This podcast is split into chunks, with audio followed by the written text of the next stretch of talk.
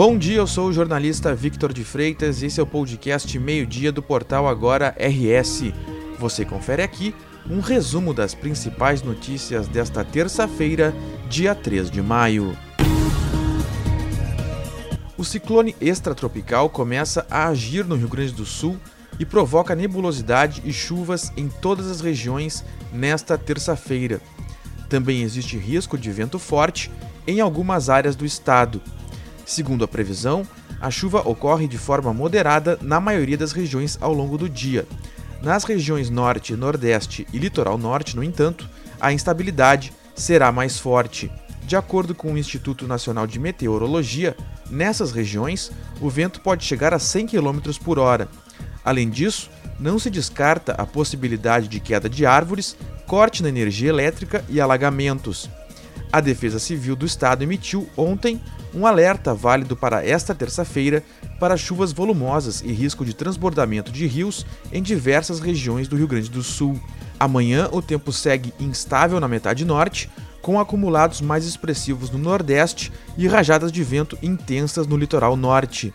A tendência é que na quinta-feira as instabilidades comecem a perder força, mas ainda chova na região Nordeste.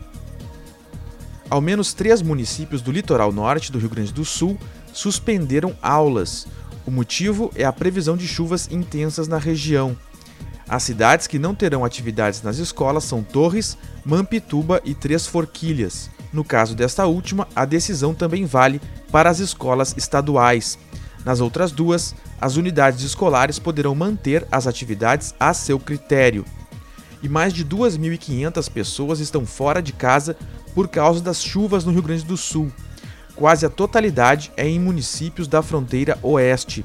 Em Alegrete, são 2.300 pessoas desabrigadas ou desalojadas por causa da cheia do rio Ibirapuitã. Em São Gabriel, o número é de 170 por causa da cheia do rio Santa Maria.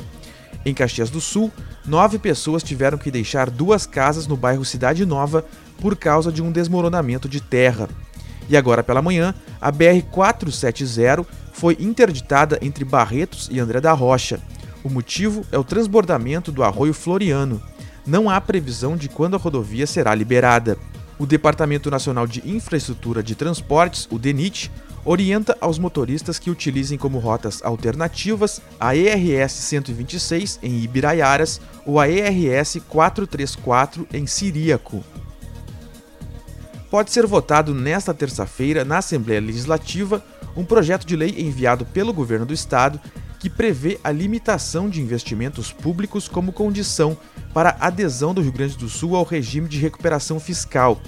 Este regime é ofertado pelo governo federal para estados em dificuldade financeira poderem quitar suas dívidas com a União, assim como obterem outros benefícios, como realizar operações de crédito. Quando a Assembleia aprovou o projeto, o Piratini havia incluído um artigo que previa que os investimentos deixariam de fazer parte do teto de gastos após o quarto ano da assinatura do contrato. Agora, porém, o executivo quer retirar essa cláusula. Com isso, se o projeto passar, os investimentos e inversões ficam dentro do teto o tempo todo, não só nos primeiros três anos. A oposição contesta o projeto, alegando que não diz respeito à União cobrar juros sobre juros, assim como ter lucro sobre os estados. Segundo parlamentares da oposição, essa medida condena o desenvolvimento do Rio Grande do Sul. O pagamento da dívida com a União é considerado um dos principais entraves para a melhoria das finanças do Estado ela foi contraída em 1998 em um total de 9 bilhões e meio de reais. No final do ano passado, o Rio Grande do Sul ainda devia cerca de 73 bilhões de reais à União. Atualmente, o pagamento da dívida está suspenso por liminar do Supremo Tribunal Federal. O governo do Rio Grande do Sul está disponibilizando um ingresso gratuito por pessoa para interessados em participar do South Summit Brasil, o evento ocorrerá no Cais Mauá, em Porto Alegre, entre os dias 4 e 6 de maio. O público-alvo dos ingressos são alunos do ensino médio e do ensino técnico, além de professores da rede pública de ensino. Há disponibilidade de 1.950 ingressos e, caso o público-alvo não complete a cota, os tickets gratuitos poderão ser distribuídos à população em geral. Os interessados devem fazer seu cadastro até às 7 horas da noite desta terça-feira. Confira onde fazer o cadastro em agora no rs.com. A categoria do ingresso disponibilizado é a Visitor, que garante acesso às áreas de marketplace, food trucks e after party, aplicativo do evento e networking. A categoria não dá acesso aos palcos de conteúdo.